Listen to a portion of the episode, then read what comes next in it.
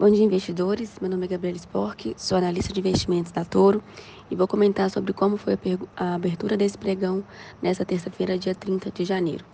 Nesse momento, o mini índice opera à beira de estabilidade com uma alta de 0,04 e o mini dólar operando com uma queda próxima de 0,3%.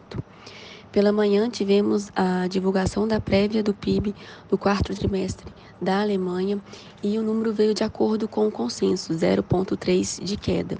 Com isso, tecnicamente, a Alemanha se encontra em uma recessão técnica. Ainda pela manhã, tivemos a divulgação também do IGPM uh, ah, do mês de janeiro, IGPM mensal.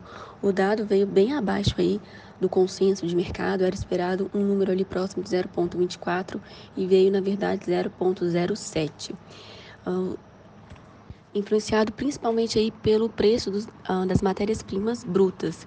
Se isso se continuar eh, nas próximas apurações, a gente consegue até antecipar mesmo uma desaceleração dos preços de alimentos industrializados.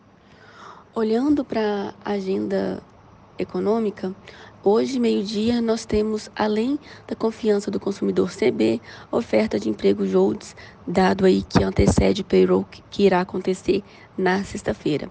É esperado uma criação de 8,750 milhões de novas vagas.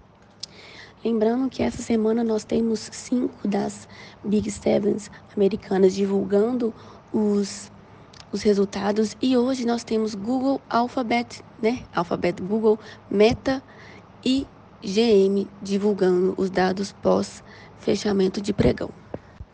Falando agora das commodities, nesse momento nós temos tanto o petróleo Brent quanto o WTI caindo cerca de 0,6 e o minério de ferro uh, do Porto de Dalian acabou fechando com uma queda de 1,76%, próximo da região de 980 yuans.